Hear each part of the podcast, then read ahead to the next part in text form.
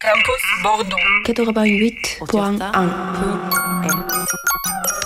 Il est 13h pile et vous écoutez Café Campus. À présent, c'est l'instant interview et invité. Aujourd'hui, nous recevons euh, Pierre et Fleur pour la cuvée des écolos, une association euh, que l'on va présenter aujourd'hui. Mais tout d'abord, euh, bonjour, comment allez-vous? Bonjour. Bah très bien. Alors, euh, on vous reçoit ici aujourd'hui dans le cadre de la cuvée euh, des écolos, une association. Est-ce que vous pouvez nous en dire euh, un peu plus, notamment nous présenter sa jeunesse, ses buts et ses missions? Donc c'est une association qui existe depuis 2019, euh, qui était initialement rattachée à un master écologie humaine qui aujourd'hui n'existe plus, et donc qui se passait d'année en année aux différentes promos, d'où la cuvée en fait. Et donc aujourd'hui c'est une association qui n'est, qui reste étudiante mais plus seulement. Et donc qui est à destination surtout des étudiants et étudiantes euh, au travers de distribution alimentaire, euh, de week-end à la ferme, de sensibilisation, donc surtout des ateliers euh, en lien avec l'université, et aussi un jardin qui est sur le campus. Alors, euh, dans la cuvée des écolos, vous œuvrez autour des thématiques de l'alimentation durable, de la solidarité alimentaire. Euh, Est-ce qu'on peut définir d'ailleurs euh, ce qu'est une alimentation durable? Alors c'est une vaste question à laquelle Ada et Marine juste avant nous ont tenté de répondre. J'ai cru comprendre. L'alimentation durable, c'est avant tout une alimentation qui est respectueuse du vivant, respectueuse de la planète et de ses limites. Et pour ça, ça passe par beaucoup d'éléments. Ça peut passer par une alimentation qui est locale, par une alimentation en circuit court aussi, avec le minimum d'intermédiaires, le minimum de processus de transformation. Et une alimentation durable, c'est aussi une alimentation qu'on souhaite gourmande, comme l'ont dit Ada et- Marine. Et justement, euh, quand on parle d'écologie, souvent, quand on parle euh, de durabilité, de développement durable, on l'associe souvent à des contraintes, à quelque chose de compliqué à mettre en place, euh, de pas forcément euh, évident. Est-ce que euh, l'alimentation durable, c'est un objectif qui est compliqué? Euh, compliqué, ça peut être aussi ludique en fait, et c'est un peu ça qu'on cherche, enfin pas à montrer, mais à essayer de mettre en place, de se dire que on peut mettre la main à la terre et participer un peu à cette transition euh, et être dans l'action en fait et voir que ça peut être assez agréable d'essayer euh, d'agir, euh, de cuisiner des choses euh, végétariennes, de faire du zéro déchet, de jardiner pour euh, créer ses propres légumes et les manger par la suite. Donc ça peut faire partie euh, ouais, de la création d'une alimentation durable et se faire plaisir en même temps. Et vous, euh, qu'est-ce qui vous a donné envie de vous engager euh, dans la cuvée des écolos? Euh, C'était avant tout une envie de, de se réapproprier ces questions d'alimentation. C'est quand même un sujet central euh, depuis notre naissance et jusqu'à la fin de notre vie, l'alimentation. Et un sujet qui est aussi très universel, qui concerne absolument euh, tous les, les êtres euh, de cette planète. C'est un besoin euh, qu'on qu'on cherche euh, à, à remplir, euh, essentiel. Et donc l'envie de, s'engager, elle est venue, euh, elle est venue de, par euh, des constats aussi d'une société qui, qui utilisait euh, de l'alimentation pas forcément souhaitable et l'envie de, partager, partager une alimentation qui soit plus souhaitable. Et donc le, vecteur associatif, c'était un bon moyen de s'engager, aussi bien dans la sensibilisation que dans l'action. Et chaque semaine, le vendredi entre 13h et 14h30, euh, vous tenez donc un marché solidaire à la maison des étudiants euh, sur l'université Bordeaux-Montaigne. Euh, Est-ce qu'on peut en savoir plus sur ce marché solidaire? Euh, Comment ça fonctionne? Qui est éligible? Alors tout le monde est éligible, en fait il n'y a pas de, critères particuliers, il faut juste s'inscrire pour s'inscrire en fait. Donc c'est limité à une centaine de paniers. Euh, et des fois quand on peut faire plus on fait plus, mais en fait on est un peu tributaire des collectes parce qu'en fait on va récupérer les invendus euh, de supermarchés ou de Biocop ou de choses comme ça. Euh, et donc c'est comme ça qu'on arrive à avoir des fruits et légumes majoritairement qu'on redistribue par la suite. Et on a une équipe de bénévoles qui nous aide tous les vendredis pour ces distributions. Donc ça fait un peu une petite boucle en fait finalement. On l'a évoqué brièvement, mais euh, vous animez aussi un jardin collectif agroécologique. Euh, Est-ce qu'on peut en savoir plus également? Et oui, alors euh, ce jardin, en fait, il est venu d'un constat par rapport à nos distributions alimentaires. C'est qu'on dépendait quand même beaucoup de la grande distribution et de l'agriculture dite conventionnelle, donc qui utilise beaucoup d'intrants de synthèse et beaucoup de, techniques mécanisées qui utilisent elles aussi des énergies fossiles.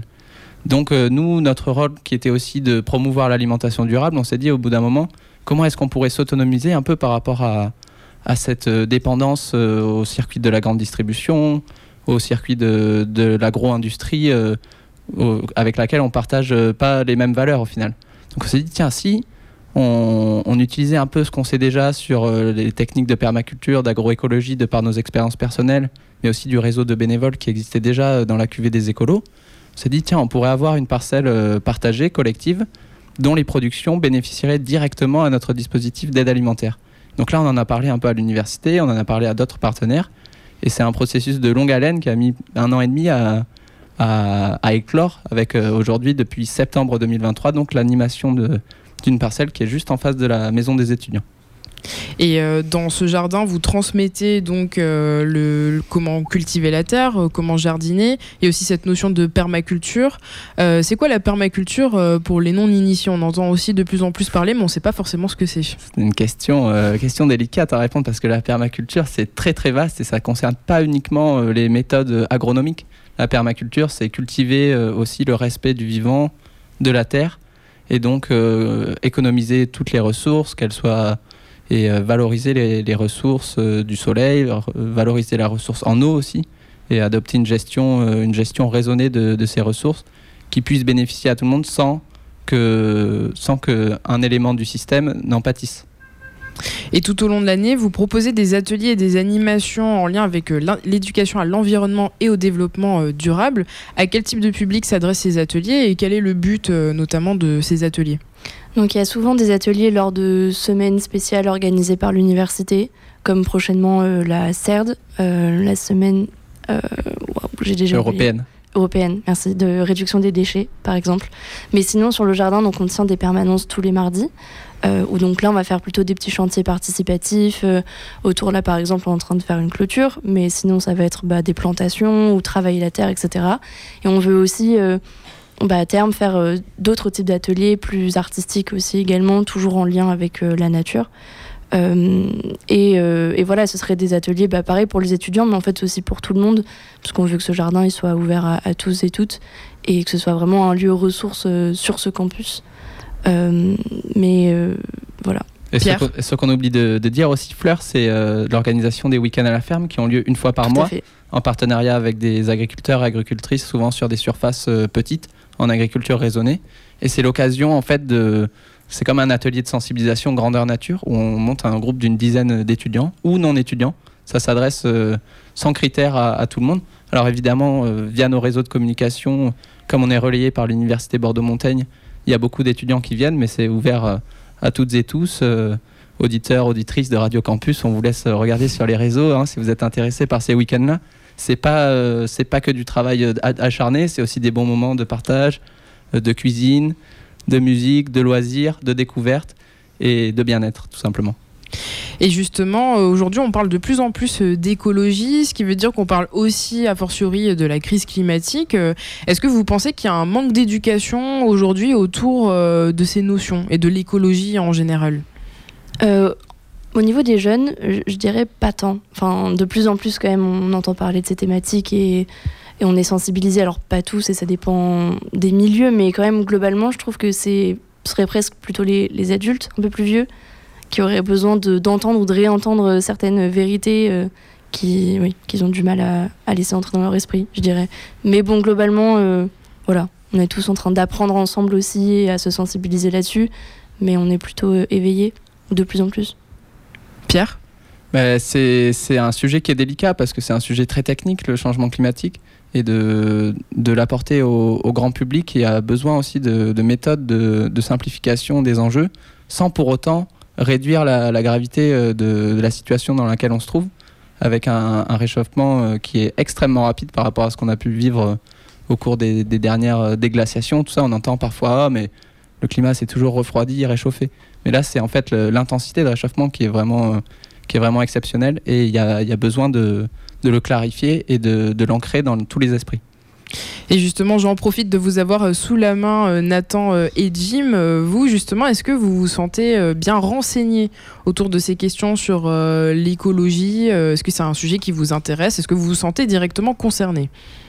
Nathan euh, pas tant, pas tant, euh, dans le sens où il y a, comme le disait très justement Pierre, il y a des, il y, a des, il y a des zones d'ombre dans le sens où, par exemple, sur euh, ces idées de période de, de grande glaciation et de grand réchauffement, où effectivement, moi j'avais cette idée. euh, Enfin, je sais, j'ai bien conscience que en ce moment c'est un peu, euh, c'est un peu, euh, excusez-moi le terme, c'est un peu la merde, mais euh, mais euh, mais j'avais aussi cette idée en tête qu'il y a aussi euh, des périodes de glaciation et de et de réchauffement, mais qu'il faut s'ancrer dans le fait que cette fois-ci, c'est pas des blagues, c'est pas un événement naturel et que on va s'en prendre plein la tronche si on réagit pas. Après, le problème, c'est qu'il y a tellement de, choses à changer et de fonds sur lesquels il faut attaquer à l'échelle euh, surtout planétaire. Même euh, parfois, euh, parce qu'on on commence à bien polluer l'espace aussi, donc carrément à l'échelle euh, interplanétaire, que, que ça me semble tellement titanesque. Je sais pas si notre société actuelle, elle va réussir. Et donc, beaucoup d'aventures à créer. Beaucoup d'aventures à, à créer, aussi beaucoup d'éco- d'éco-anxiété, je pense, euh, sur c'est euh, beaucoup de gens. Et toi, Jim? Alors moi, je me sens euh, convenablement euh, informé sur la question, je dirais. Euh, Qu'est-ce que je devrais dire? En fait, j'essaie à, à mon échelle de faire ce que je peux, c'est-à-dire que je fais le tri sélectif, par exemple.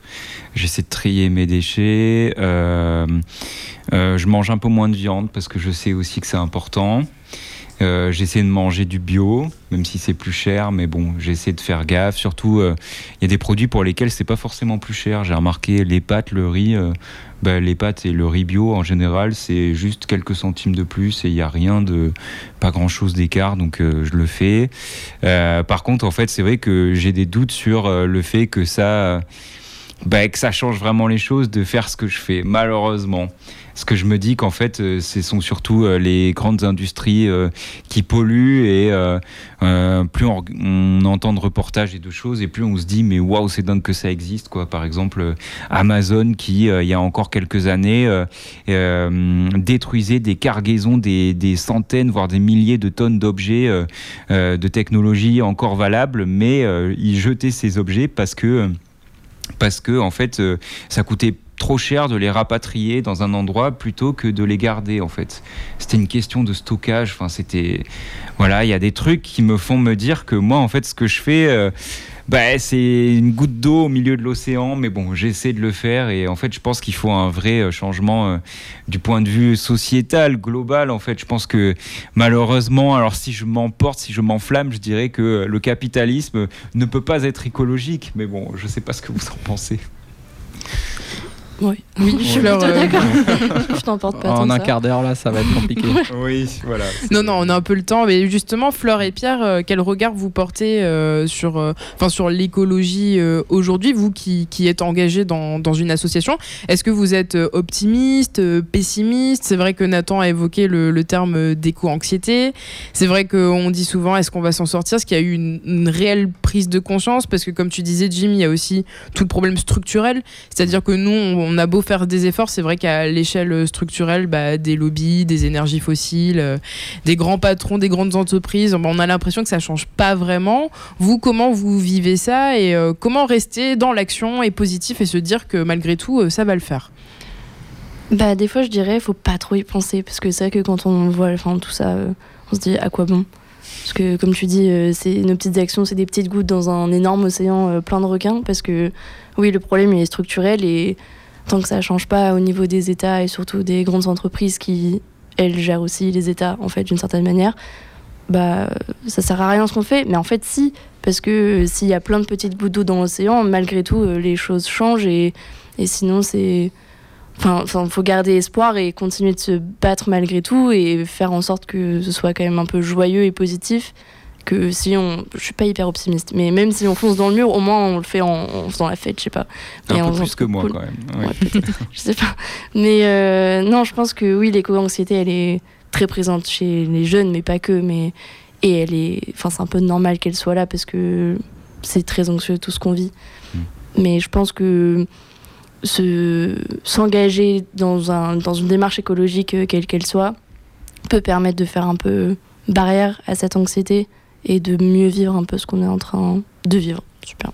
Ouais, ce que tu dis, Fleur, par rapport à toutes ces gouttes d'eau dans l'océan, là, c'est une notion qui, qui personnellement me motive. C'est cette idée de masse critique, en fait, où petit à petit, on arrive à embarquer du monde euh, dans, dans notre réflexion, dans nos engagements.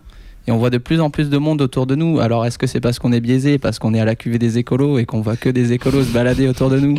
Ou est-ce que, au contraire, il y a vraiment un basculement qui est en train de s'opérer Et la masse critique, voilà, c'est le moment où on va atteindre ce point de basculement où assez de monde le pensera pour avoir un, poids politique qui fera aussi modifier l'ordre et, le, et les, choses telles qu'elles le sont aujourd'hui si on arrive à, ce point de basculement. Et ça marche pour pas mal de lois enfin, qui sont passées grâce justement à, ces collectifs qui se sont montés et qui se sont mobilisés pour faire bouger les choses. Donc euh, il y a de l'espoir aussi là-dedans. Oui, on parle de minorités agissantes notamment, donc ça pourrait être ça, c'est vrai. Oui, tout à fait. Et justement, est-ce que vous avez des conseils euh, pour mieux se renseigner sur le sujet ou déjà agir à sa petite échelle? Il y a un, site euh, qui propose des infographiques et, des, articles assez simples, faciles à lire, court et, facilement euh, digeste. Mhm. C'est Bon Pote qui, qui, euh, qui sensibilise autour de, plein de thématiques, euh, les transports, l'alimentation, l'industrie, les services publics. On, peut avoir vraiment une vision d'ensemble après. Et aussi des, moyens d'agir, c'est ça dont on a besoin. Mhm. Et ça, Fleur, si tu as des idées sur ces moyens d'agir? Sur ces moyens d'agir, oui. Enfin, déjà, c'est sûr, enfin, faire du tri, petit compost, tout ça. Euh, aussi se renseigner sur l'alimentation parce que oui, ça a vraiment un impact. Donc euh, réduire sa consommation de viande et tout type de consommation annexe. Manger sans compost? Peut-être pas manger sans compost, mais euh, un, jour peut-être. Non. mais oui, en vrai, il y a pas mal de moyens d'agir et aussi aller vers l'associatif, que ce soit vers la cuvée des écolos, mais pas que, mais pourquoi pas. voilà, le collectif, ça aide. Et justement, est-ce que vous recrutez à la cuvée des écolos? Quels sont vos besoins aujourd'hui en tant qu'association? Eh bien, l'association fonctionne euh, principalement grâce euh, aux bénévoles, euh, notamment les distributions pour, pour assurer la présence et, pour guider les gens qui connaissent pas trop, qui faire l'accueil au final. On a besoin de bénévoles à ce moment-là, besoin de bénévoles pour organiser des week-ends à la ferme, besoin de bénévoles pour créer des supports de communication, pour euh, créer du lien entre les différentes promotions euh, sur le campus, pourquoi pas. À la Maison des Arts, il y a plein de choses à imaginer pour imaginer des ateliers de danse autour des pratiques, comme tu l'as dit, fleurs créatrices, artistiques, euh, fertiles, fécondes. On peut penser à plein de choses autour de la danse, de l'art, de la peinture. même, on a envie aussi d'expérimenter autour des plantes tinctoriales. C'est les plantes qui permettent de, de faire des pigments et des peintures et de, de colorer des tissus. Du textile, ou faire pousser du lin euh, et du chanvre pour faire des vêtements, pourquoi pas Alors on n'y est pas encore, mais euh, donc oui, besoin de, de, bras, besoin de cerveau, besoin de, de tout. En fait, ouais, on est, on est ouvert à toute proposition et c'est pas qu'un besoin, c'est vraiment une envie de, de créer du lien et, et un groupe, quoi. Et justement, est-ce que vous avez des événements à venir euh, prochainement? Comment vous contacter? Comment se renseigner sur les activités de la QV des écolos? Alors évidemment, on est présent sur les, réseaux sociaux incontournables aujourd'hui. On a un site internet qui est en train d'arriver. Donc Instagram, euh, la QV des écolos, Facebook, la QV des écolos, le site, je sais plus, mais ça arrive, c'est en cours. Euh, et donc là, on trouve un peu tous nos événements. On a des programmes mensuels qui sont édités maintenant euh, récemment, c'est tout récent comme nouvelle. Donc là, on partage un peu les, événements récurrents, donc le marché et les permanences au jardin, mais aussi les événements ponctuels comme euh, pendant la semaine de réduction des déchets, un petit atelier compost, un atelier autour de, de l'alimentation euh, très ludique qui s'appelle Grille Pâte à Pioche, où on va essayer, grâce à nos sens, de, de découvrir ce que c'est un plat équilibré, végétarien, nourrissant et gourmand. Et un événement d'hiver qui arrive le 2 décembre, le samedi 2 décembre. De 11h à 17h, ce sera fête l'hiver. Euh, voilà, on va faire des petites épreuves sur le jardin directement, du yoga. Euh, il y aura un repas partagé aussi et ça terminera par euh, une jam musicale et son improvisation dansée et dansante surtout. Fête l'hiver, les bio-olympiades du savoir-faire. Voilà. Campus Bordeaux. 98.1. Campus Bordeaux. 88.